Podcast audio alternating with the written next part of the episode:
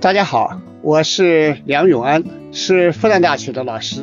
长期以来，我主要是研究比较文学、比较文化，特别关心我们当代青年在社会生活中啊，面临着城市化、中产化和精神领域的青春化的问题。我们现在千千万万的年轻人正处在一个社会的大转型时期，生活环境日新月异，方方面面都有一些新的发现、新的体会，同时也会有很多新的困惑。所以在这一档我和新世相光之来处共同出品的播客里，我想和大家一起聊一聊我对这些新问题的一些想法，希望通过这样的分享，给大家的生活带来新的一个思路。在这个过程中啊，我也和大家一起分享我自己感兴趣的一些书、一些电影，还有一些歌曲。在分享之后呢，也希望大家多多给我留言，我们也可以交流。最近看到一些青年朋友啊，他们在谈自己谈恋爱的心情。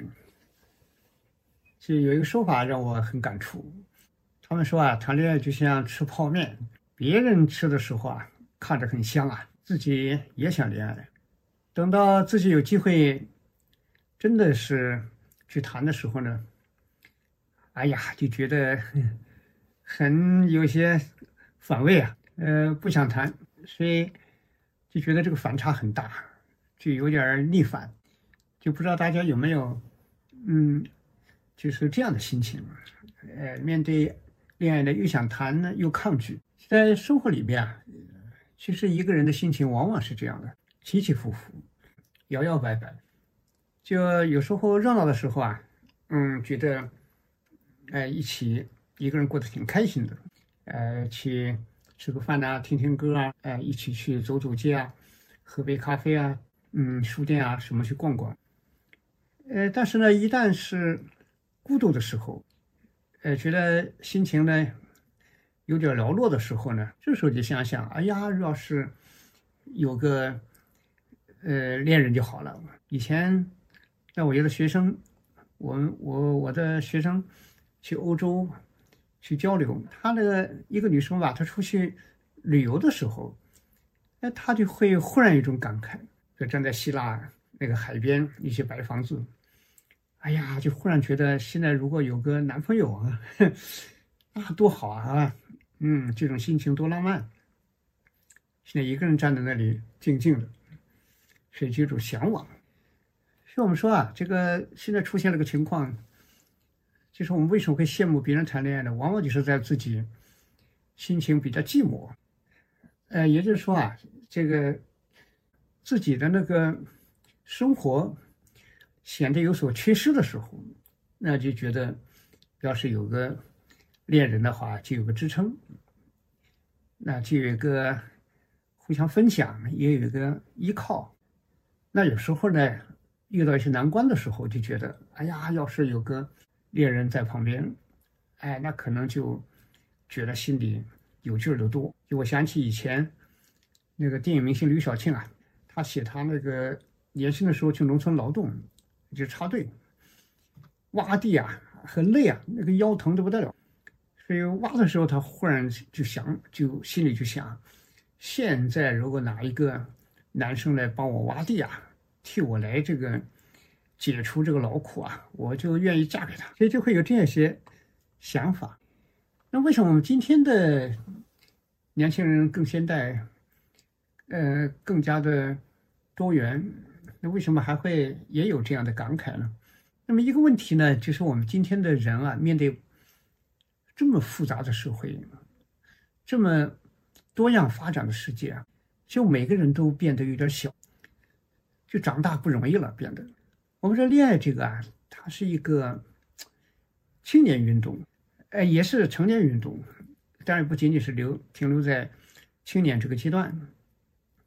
但不管怎么说啊，它不是小孩过家家，它还是有一种，呃，很大的对生活的面对，然后相互之间呢，有一种世界的交换啊，世界的互补。所以这不是一个很简单的事情，就在这个里边啊，就要寻找到一种共同性啊，寻找到差异性里边的相互之间的激发等等，这个就需要一个精神之眼，需要一个心理的非常的有那种力量的那那一种展开的能力。但是我们今天呢，总的来说啊。这个世界和生活的流速非常快，所以我们就像在河边的嬉戏的孩子一样的，就有太多的跟不上，太多的不解，太多的失控。哎，尤其是今天这个错综复杂的生活，所以谁也不敢说：“哎呀，我对生活了解了，我对自己的生存透彻了，等等，谁能这么说呢？所以连自己都。搞不清楚，还要去和另外一个人在一起，就是我们知道恋爱这个，当然也很开心呐。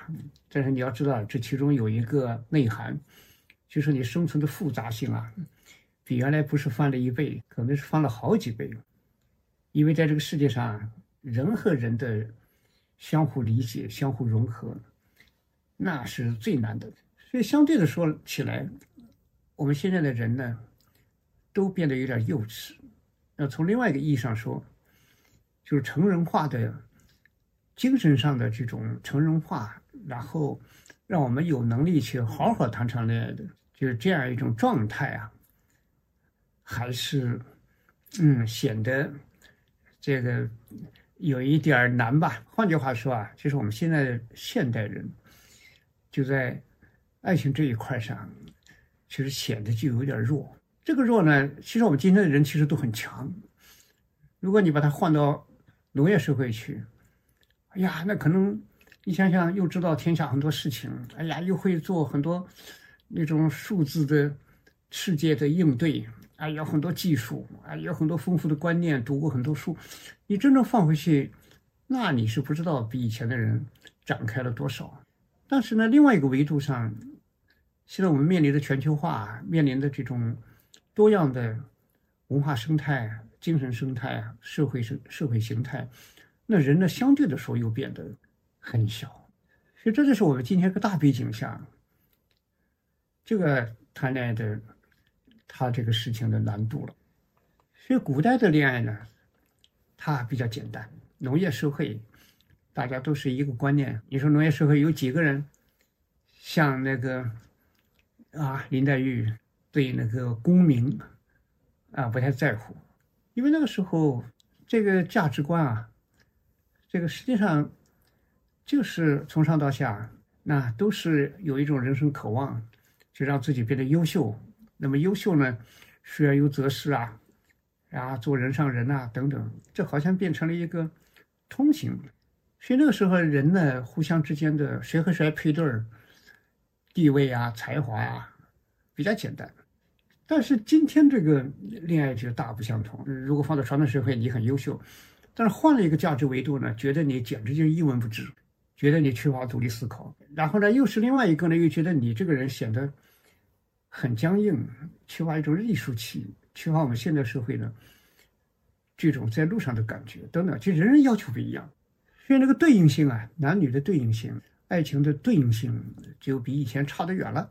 所以古代社会呢，其实我们说基本上是可以说有遇到的情况呢，往往是这个它不是一个为嗯特别大的质变，不是一个质的差异，可能很大一个程度上就是他的人生力量啊，他的这个节就是气节啊等等各个方面的一个衡量。你比如说古代社会，中国古代社会有的时候男男性女性都很强啊。你说我们印象中楚霸王和虞姬。啊，生死相与啊！哎，你你看这个四面楚歌的时候，虞姬敢拿那个啊举剑自刎来表达自己的情感。那楚霸王，你看不肯过江东，哇，率着十八个这个弟子，其实可以啊坐着船到江东。因为楚霸王啊不肯过江东，也像虞姬一样的啊慷慨这个呃自刎。你比如说魏晋的时候也是，魏晋时候，女性也很强啊，男性也很强，女性也很有个性啊，很能自我表达。你说那个潘安上街，那女性围在大街上，向着抛花啊，扔好吃的，稀里哗啦的，那个表现非常外放的，这都是都很强。但有的时候呢，比如说女强男弱，晚明的时候，家国破灭啊，你说很多知识分子最后一转念一想，哎呀，干脆还是转换忠诚的对象。那当时你看出现的这个柳如是啊等等这些人。啊，那个真是女中豪杰，啊，绝不妥协，等等。那晚明的时候这一段是陈寅恪先生专门写《刘如是别传》啊，为这么一个风尘女子写写这么大一本传。所以有时候呢，当然也是男的比较强，女的弱一些，也会有这样的情形。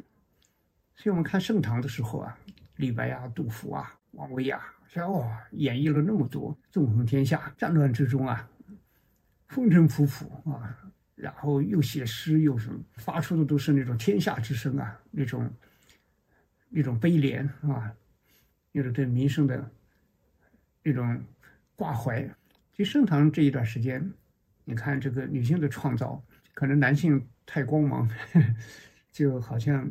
今天记录下来的就少一些啊，其实盛唐时期的那种，除了唐玄宗、杨玉环，哎，你看着蛮凄美的，就那种大的那种爱情传奇就要少一些。那么在转型社会啊，有的时候是男的弱，女的也弱，这个什么时候像转型社会完全容易出现这个情况？那我们都可以啊进行自己体会。就我们说，因为现代人呢，我们在这么一个相对来说啊，一个新旧转换的时候。是我们的现代社会的男男女女啊，都对自己的生存生活一种把控力、选择力啊，呀，都觉得很艰苦。所以这时候就有了一种想找一个通过恋爱来获得支撑，希望对方能给自己一份这个力量来源。所以对互相的期待值是很高的。所以有时候你会发现，今天为什么恋爱难？就对对方的期待太高，而这个期待太高，就来自于我们自身需求太低，我们自己自身显得挺弱的。因为其实我前两前前几天在北京，后来跟那个另外的人还在探讨，就说我们现代人要建立一个生活啊，比如说最基本的物质条件是要达到什么？就是我们今天很多人安身立命嘛。要安身，就是好像这辈子为了追求最基本的那个条件，好像都很难，不用说更丰富的了。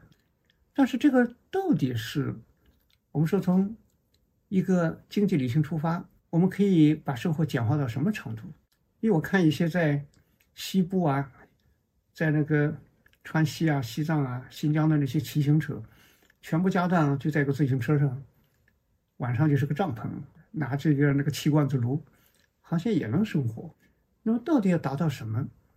所以我说，今天我们之所以面对生活迷茫，就是这个生活到底是一个什么结构，达到什么？那这个好像有点说不清楚。这就是一个每个人独立的选择。我自己，比如说，我就要一间土房，有这个两分菜地就可以。哎，甘不甘心呢？所以今天我们人是不甘心的。因为到处在打开，其实这个不甘心呢很宝贵。我们今天的中国人如果都甘心，这个社会的发展动力也会减少很多。这个时代就是个不甘心的时代，但是因为不甘心呢，也使我们在爱情方面也拿不出多少余力来，所以就有这个问题。所以这个时候呢，我们说谈恋爱的信心是特别单薄的，就完全不知道自己能不能坚持一段。有点难的恋爱，比如说这个难不难呢？有时候可能觉得自己还可以，但是对方怎么样呢？啊，对方犹犹豫豫，对方曲曲折折，啊，对方这个飘忽不定，那么很多人觉得啊很累啊，啊根本就吃不消。那古代社会古希腊神话，哇，那个李亚宋，那为了追求公主，哎呀，千里迢迢啊，什么都不怕。哎呀，历经那么多艰险，付出全部的生命，去证明自己的爱情。我们今天的人哪有这个条件呢？哎呀，你要去应付的东西太多了，所以生活比以前复杂多了。所以这时候呢，要去百分之百的去谈场恋爱，那这个就觉得没有这个心气，也没有这个心力。但是这个时候呢，其实迫在眼前的，归根到底呢，这种状态是必然的，是社会发展的一个阶段。那这个时候呢，我们到底应该怎么去面对呢？是不是就像别人看着别人吃泡面，自己呢就是坐在那里不知道该怎么办？这个这个时候呢，其实就是这种爱情的哲学是需要很大的一个变化的。这个很大的变化呢，在哪什么地方呢？我总觉得今天我们的爱情本身呢，就像我们这几十年来的女性文化里面的一个基本的一个逻辑转换。就是这个生命逻辑，把它从以往的获得、确定等等，转换成什么呢？转换成过程哲学。这生命经受了什么？啊，打开了什么？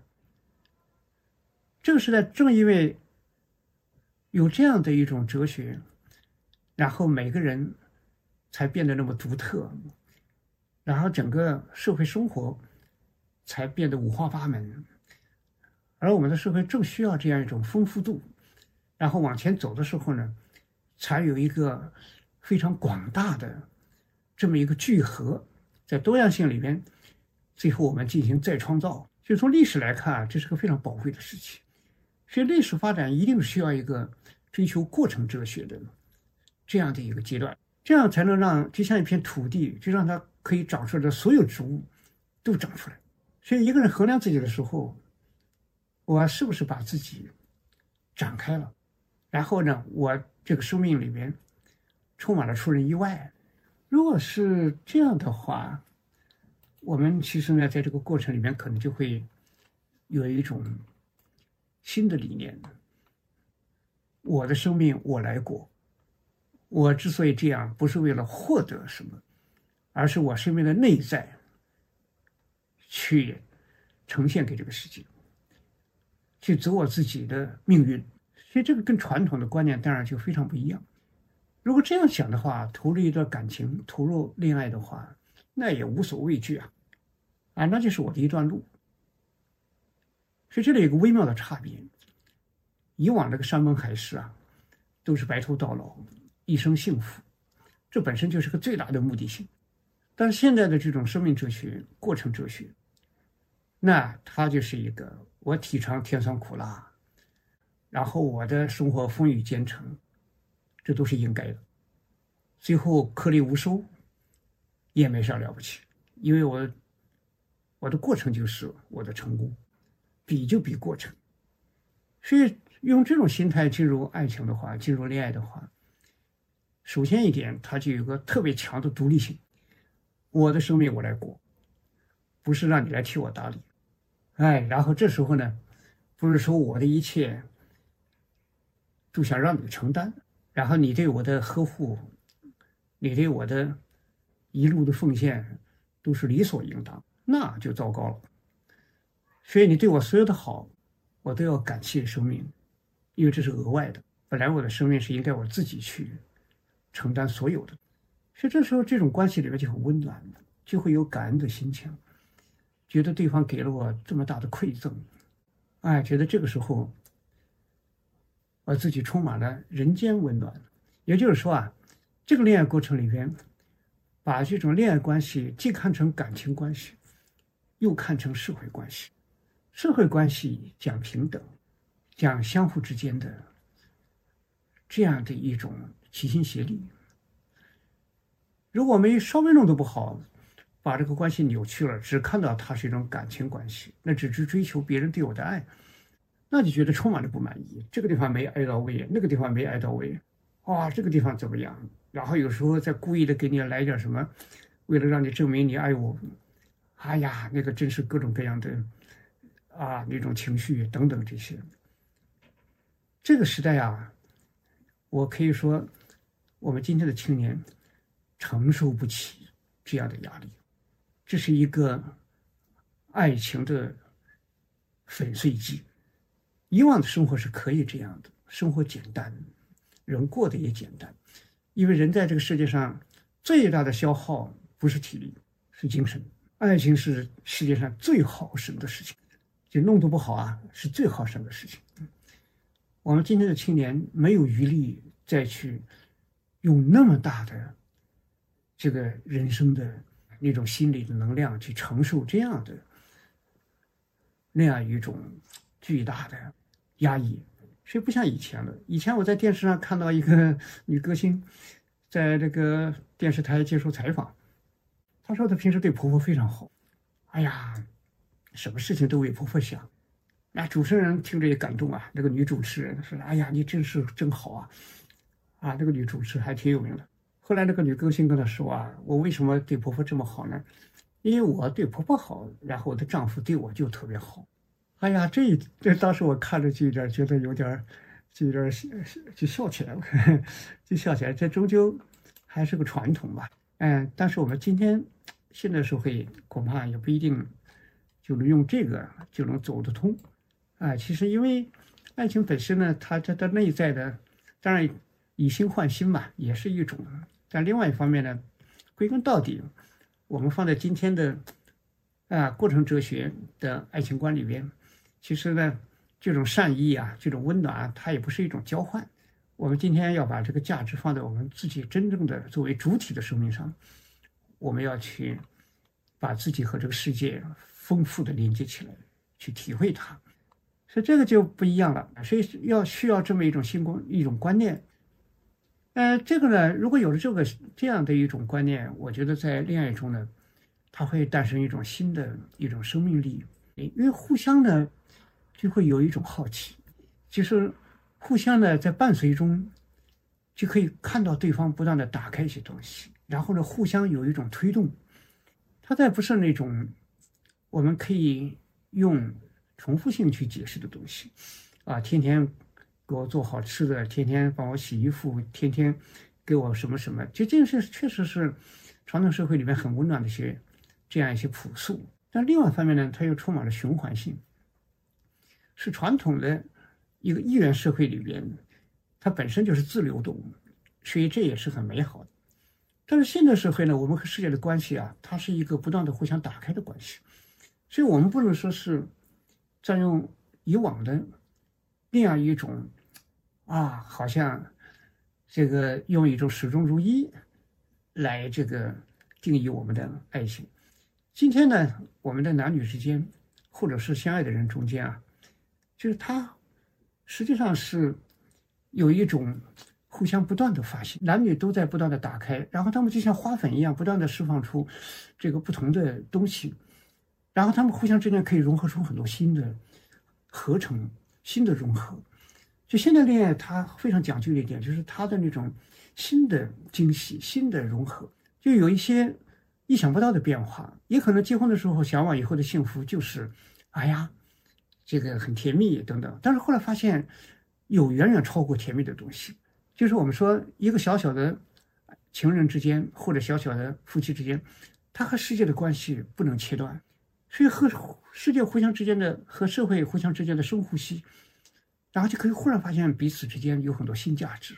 就我认识的有些夫妻是都是搞美术的，哎，但是呢，我觉得他们都在探索，据说把西洋画和中国画，啊，还有那构图、色彩，啊，就是呃画的那些。用的那些基本的，啊，那些呃，包括燃料啊、颜料啊，包括什么什么，都在不停的在变化、更动，啊，在不断的创新。所以两个人之间呢，在这个方面呢，确实是啊，非常的相互之间都有一种基于他们的对生命的那种就价值认识的惊喜。所以好的爱情里面是充满了未知数的。这个未知数呢，我们有的人认为这个爱情就是稳定。不是的，现代爱情它充满了未知数，而这个未知数里边的创造性啊，啊，使这个两个人的心情，他会有一种不可重复的分享。就是不是在一起的话，别人会体会不了。因为我们看到一个人他有创造性，比如说我们在我在宁波看这个中国美院的那个王朔，王朔在宁波建的那个宁波图书宁波博物馆，哎呀，用了一些旧砖头啊，用很多非常有传统的用意象来构造出来的这个博物馆，那很漂亮，很漂亮，那非常的不一样。所以我们说，就说好的爱情里边，就给人的心理上有一种，就像大波啊，我们在海上你可以看到，海上实际上波浪威力倒不见得很大，但是那个涌啊。啊，就像一个巨大的山头一样的，啊，群山起伏啊，那个一那个船在那个涌上面被摇推上去落下去，啊，等等，就是恋爱和爱情特别讲这个涌，涌是发自海海面之下那种巨大的海流，哇，巨大的那些摇啊那些水呃海海的那种力量，就是好在一起就是这样的，他们有一种身在的沟通。彼此的这种力量的连接、欣赏等等，啊，那就非常好，嗯，就非常好，人就显得单纯，不是那种很老成。所以我觉得这是一种，就是我们说恋爱为什么说它有一种很强的青春期，那就是在创造生创造性的生活里边，人永远是青春的。那么爱情本身呢，它就很，它就会有一种非常好的一种滋养。所以这时啊，我们说，在这个生活里边啊，我们在现代条件下，在我们的现代生活的不断打开下，我可以像我们可以说，未来五年、十年、二十年，中国社会的这种变化，这种底下蓬勃涌动的这些东西会越来越多。所以爱情本身呢，你用那个齐仙女董永的那么一种静静态的观念来衡量的话，你会越来越吃力。所以我们说，这个好的爱情里边。它确实是不确定，啊，有无限生机，有无限可能，但是从另外一个意义上说呢，又变得更难了。其实越活跃的人性，越活跃的这种创造性的智力，他会不断的遇到更难的问题，因为他不断的哎走一些思考一些新问题，要寻找一些新的创造点。那么这个就是从初级的到。呃，更高级一点，再到更高，再到更高。所以有人形容啊，就是那种不断发展的人生，就像跳高运动员，他不断的往把这个标杆往上升。所以跳高运动员最后的结局就是失败，但失败就是他最大的成功。啊，就看他失败在哪个点上。好的爱情呢，实际上，它当然是另外一个维度，就是我们说很多人。可能不是说刚开始恋爱不难，其实一直爱情本身的特点就是就有点难。什么叫难呢？就是好的爱情就像爬山。什么叫爬山呢？就说，因为两个人的生活肯定比一个人复杂。我们很多人就只看到他的快乐面，而没有看到他的复杂面。哇，两个人的愿望，两个人的生活打算，什么什么各个方面、细节、个性等等，很多方面都不一样。而且对社会的认识啊，然后在不断的生命、生活发展中，还不断的会变动，所以这时候，在这么一个啊非常非常，就是在情感上啊、生活的细节上有这么丰富联系的两个人，要保持一种非常温馨的那这种情感和心情的话，啊，从你那拿简单的想一想，也觉得也不是个容易的事情。是一个好的爱情的时候，它往往有个特点，就是对难度的准备比较好。就很多人以为一谈恋爱了啥都好了，就把那个生活想的有人关心我了，有人怎么样了，就朝整天朝着那个方向想，这就糟糕了。所以我们前几天跟朋友聊天的时候也是说，就说恋爱吧，就好像是无限的自由，但是呢，婚姻呢就是一个有限幸福。其实恋爱本身呢，爱情进入爱情呢，实际上在某种意义上说，也有它的有限性。你要在一个两人世界里边，要创造出幸福来，它就不像你做个单身汉的时候，哎呀，自由自在，夜里想起来冲到，比如在上海，半夜里啊睡不着，冲到外滩，哎呀，在那里看看灯火，啊，找个什么地方喝杯咖啡啊什么的，啊，多自在。但是你到了这个。爱情里边呢就不一定是这样了，所以恋爱就是爬山，不断的不断的去克服各种难度，但是呢越往越往上风景越不一样，所以这个这个时候呢就有一个相互付出的能力，有一个相互给力的那这样一种信念，而在这个时候呢就有一种积累，因为生活啊，特别是爱情里面、婚姻里面会面临很多压力。很多人的爱情失败都是经受不了压力，就不知道爱情是个高难度的事情，所以遇到困难的时候就会埋怨对方，觉得对方不没有把一切安排好。但是呢，你难度考虑的越充分呢，其实呢，你可能对爱情的理解就越深化。你比如说美国这个呃作家就是尤金，就是美国戏剧学家，后来呃戏剧家，后来获得诺贝尔奖的这个尤金奥尼尔，这个。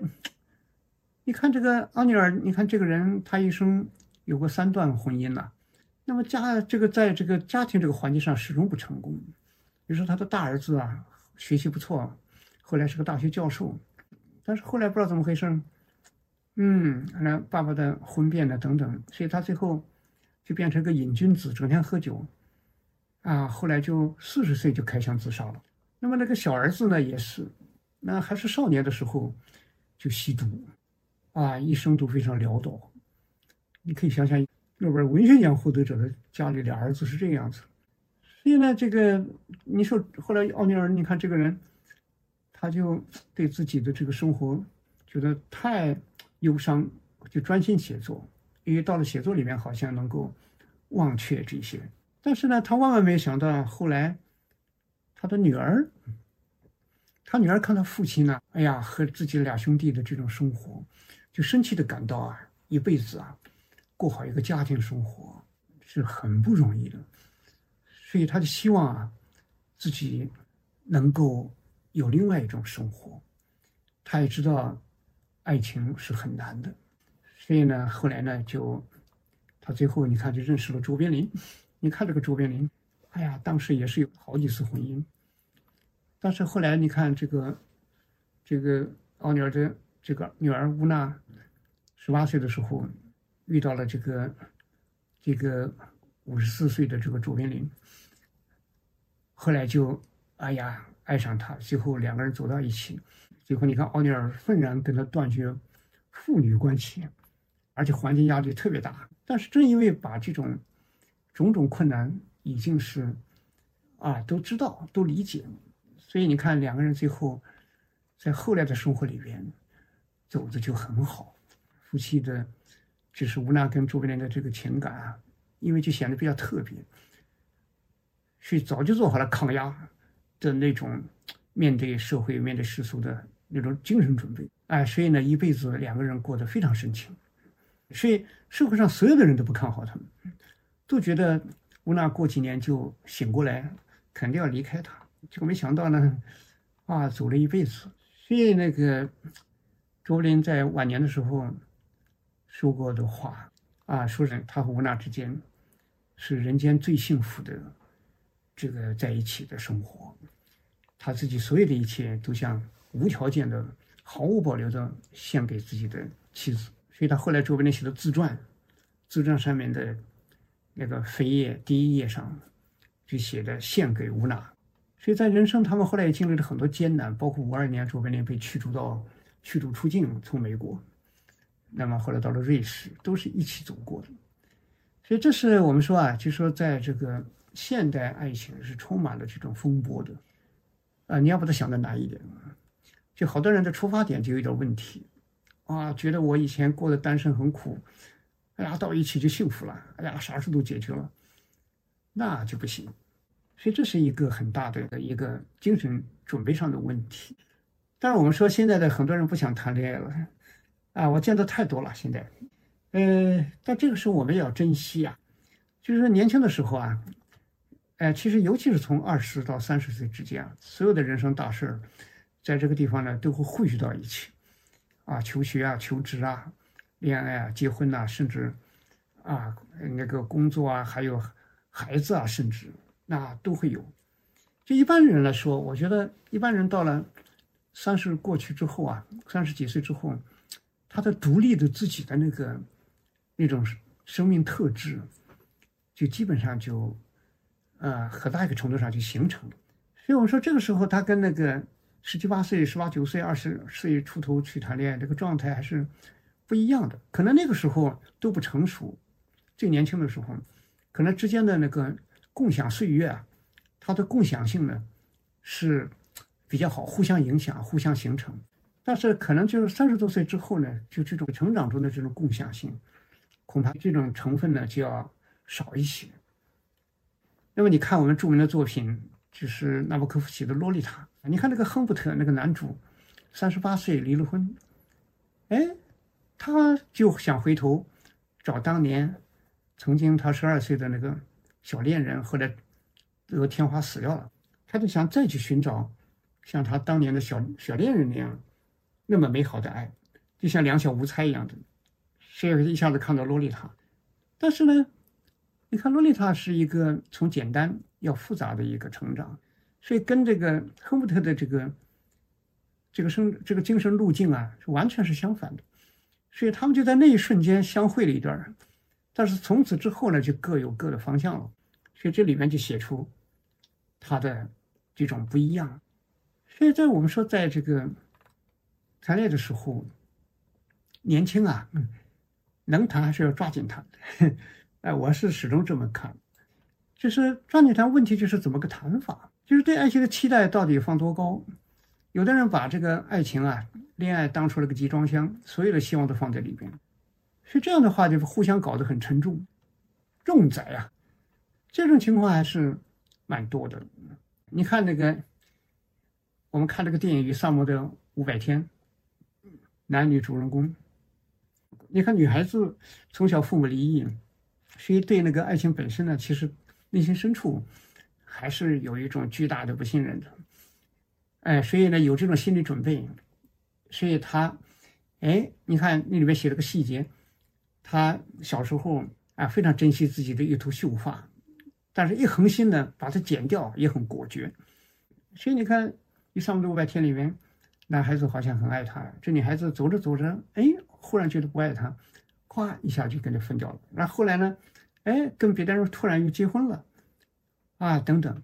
所以在这个里面啊，就是说我们说，生活里面的自我实现，爱情不是你自我实现的一个百宝箱。归根到底，就是你的生命比爱情大多了。你的生命要实现什么？这个先要搞清楚，这个可不能把它。颠倒掉，就是我们说，一个人如果对生命的期待很高，没问题，啊，你在里面逐渐的探索，啊，然后你跟这个社会啊，啊，跟形形色色的这个世界，啊，你怎么去相互认识，怎么去相互，哎，契合，怎么去推动，怎么去做什么事情，没问题。但是你如果你对爱情的期待很高，好像这个爱情就是笼罩天地。那就肯定是要出问题。所以很多人为什么害怕谈恋爱？我想可能是因为，因为你对爱情的期待太高了。所以有时候我记得以以前，啊，有一位这个女生，呃，后来出去毕业很优秀啊，啊，做媒体。那她也是说了个话，她后来结婚，结婚了，哎，她的那个丈夫经常出差，因为也是这个做跑动比较大的工作。哎呀，我就说，那你，哎，先生经常不在，哎呀，你不抱怨呐？他说这抱怨什么呢？啊，家嘛，无非就是回来睡个觉、吃个饭的地方。嘿，我看他说的很潇洒，实际上他未必，哎，就是这样一个说话的风格。呃，但是呢，这也体现出一种，就说一个人的大生命、大世界。所以，如果你一旦把这个爱情把它变成了一个。救命的事情啊，变成了一个里边啊，就像阿里巴巴 啊，开门吧，开门吧，那就麻烦了，那四十大盗就来了，就是你会遇到各种各样的危机。其实我们说啊，归根到底，哎，我看那个美国作家，呃，耶茨的小说还是比较喜欢，就它里边有一个表达，就是在这个世界上啊，就是所有的人都是孤独的。啊！但是很多人不认识这一点，所以他写的是一种孤独啊、革命之路啊，等等等等，哎呀，都是很深切的。所以说，我们说爱情可以带来很多很多，但是从根本的意义上说，它不可能克服我们人生的生命的孤独。一个人来到这个世界，啊，心里的那种千头万绪，那种无限的苍茫，啊，这个是非常非常本质性的。是我们有的人呢怕恋爱呢，实际上他可能有一个误区，就是一谈恋爱就不孤独了，啊不，因为一切就变成一切皆好了，不是这样，哪有什么爱情来能解决你的孤独问题？什么叫孤独？就在这个世界上，有太多你不能跟别人分享的心事、感受、愿望，人人活得不一样，环境不一样。状态不一样，等等，有些东西啊，而且可以说很多东西，你总是期待爱情或者他人完全理解你，啊，能够在你最心情最难过的时候，或者什么能够给你温暖。以前有个我在学校里有个女生跟我说，她以后结婚呐，找男朋友要求其实超简单。后来我什么要求？就是在我哭的时候，每次都能把我逗笑。哎呀，这个太难了。这个，所以我们现代人啊，农业社会的时候，我们是靠集体的温暖，就是我们认识这个世界没有个体。我们觉得尽了自己的义务，男耕女织，啊，尽了自己的孝道，或者尽了自己的那种啊，就是这个养育的责任呐。供啊供养的责任就可以了，你觉得生活的意义就到这到此为止。但是今天呢不是这样的，今天现代社会，我们无形中接受的啊那太广大了，所以我每个人心事心里都有一个特别广阔的世界。所以我看海明威写《老人与海》，一个人驾着小船在海上几十天追那条大鱼，然后追的时候，你看他那种一个人的孤单的身影，然后捉到那个鱼以后，在夜空下。带着鱼回来，跟鱼的对话等等，鱼能听懂吗？听不懂，那鱼都死了已经。海明威写的这个老老就老渔夫，还是跟他在说，我们在这个世界上，我觉得爱情本身呢，就是有了一个你说的对象，但绝对不会说是有一个可以把你所有说的东西都会。啊，百万分百分之百的理解，都会给你无微不至的回应，这就完全不可能。所以，爱情呢，在某种意义上说，我们既是来自于孤独，我们一个人在这个世界上有一个亲切的，啊，有一个温暖的、相互的这种情感、这种善。但是，另外一个方面来说，我们也要知道，爱情绝对不是在这个世界上。能够让你的孤独消失的，所以很多东西呢，在爱情中你要承担的，你不要觉得你的难过，对方就有义务来替你啊消解。所以我们说，在这个世界上，我们最容易做的事情，实际上还是多一点对对方的关爱。这样的话，我们就像什么呢？就互相的关爱，就有点像我们冬天摸一个烤红薯的炉子，哎，那个炉子里面是啥你不知道，但是暖意你是摸得出来。我们给人的温暖也是这样的，我们就表达出我们一种善意，表达我们的爱。但是呢，我们很难是用说我们能够去啊释放我们啊那种无所不能的理解，我觉得这个是不行的。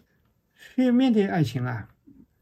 呃，我们就说，可以说是我们航行在我们人生的大海上，然后呢，一个小船最后遇到另外一条小船，所以这时候不是说我跳到你的船上，你跳到我的船上，你来帮我划，哎，不是这样子，而是还在各自的小船上，还都在划，一起往前走啊。这时候面对风浪啊，面对啊那些阴雨啊。情侣啊，你就有了一个啊内心的充实吧，互相的一个力量。需要最大的问题是，现在好多人自己根本就没船，一直在找一条大船让自己跳上去。啊，这你要知道，世界上没有大船，都是小船。你一跳上去，那条船的负载就不得了，一下子变得摇摇晃晃。所以我觉得这个理解啊，所以我们今天有些人不想谈恋爱。有的人谈不想谈恋爱，是怕别人那么一个心事重重的、沉重的身躯，蹦迪要跳到自己的船上，啊，让自己要拼着老命去划，啊，精疲力尽。有的人呢是觉得，哎呀，找不到合适的船啊，总觉得那条船不够大，所以呢，这个脑子里像个计算机一样的转来转去，这都很糟糕。所以我想，我们在这个爱情里边啊，今天是一个复杂场景，也需要我们的观念更新，需要我们的理解。所以，大生命里边有很多复杂的东西，有很多，哎呀，叫我们这个理还乱、剪不断的东西。所以，包括我们的学习啊，包括我们的啊各种社会的关系啊，也包括我们的工作啊，都有很多艰难之处。是为什么去年和其实像这个光之来处做了一门。工作之苦的课程，其实也只是讲了我们青年生存的一部分。所以呢，这个这个心情我们都是共同的。所以我就想，你把这个，我一直有个看法，就是一个乐观主义者在这个世界上很容易过得很难，因为他太乐观，看什么事情呢都简单。哦，遇到的其实不是这样，就重重的创伤啊，是相反不容易过好。但一个悲观主义者呢，可能相反。他的快乐还不少的，因为他本来就期待不高，没想到还能遇到那么多好事儿，哎，他就就是快乐就变得很，就快乐是很简单。我们经常说快乐是很简单，到他那儿，到一个悲观主义者那里，快乐可能真的变得就有点简单。所以我想，我们今天的分享呢，主要是我们还是要有一种相爱的力量，但是这个力量呢，来自于我们对这个时代的爱情的。理解，就是它里面的艰难复杂性，但是呢，同时又给我们人生的打开，有一种新的推动，所以是这么一个问题。好，那今天呢，就跟大家分享到这里。我是梁永安，很希望和大家一起同舟共济，做新时代的旅行者。谢谢大家。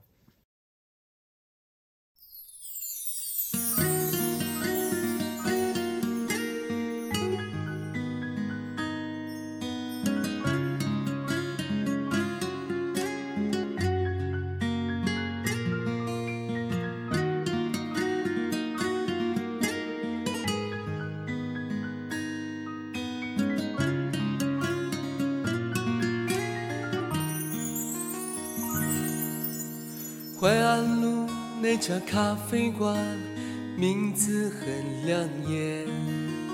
年轻人聊着家乡忧伤和春天。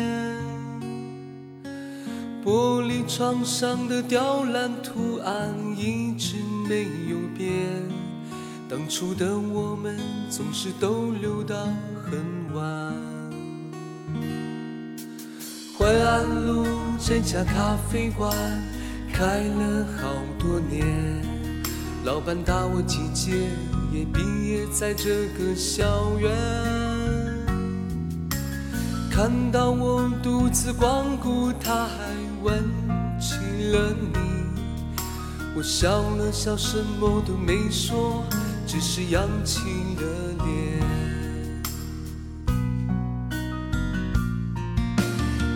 在这里为我讲述家乡飘雪的冬天。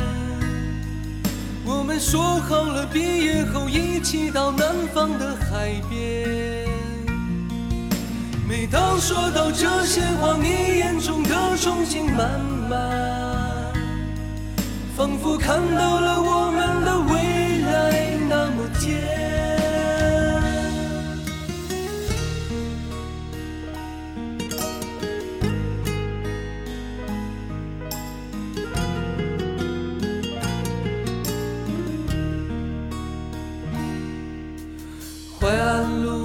家咖啡馆开了好多年，老板大我几届，也毕业在这个校园。看到我独自光顾，他还问起了你。我笑了笑，什么都没说，只是扬起了脸。在这里为我讲述家乡飘雪的冬天。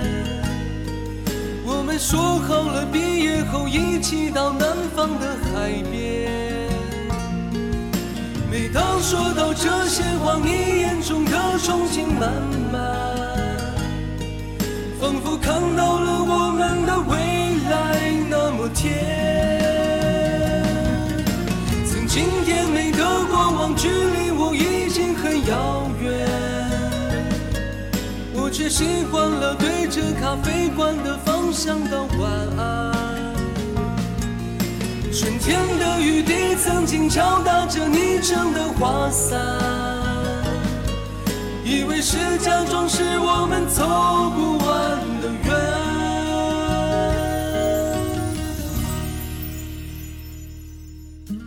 淮安路那家咖啡馆，名字很亮眼，年轻人聊着家乡忧伤和春天。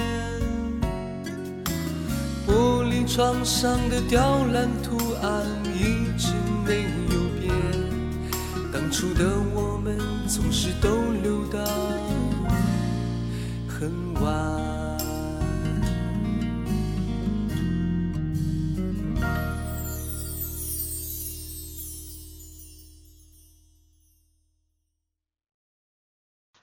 最近，我与新石像光之来处合作了一门“工作之苦”的课程，聚焦这个时代工作的一些新问题，希望能和年轻人在一起，寻找重新建设生活的答案。课程有三十节，如果大家对课程感兴趣，可以搜索“光之来处”公众号去看看。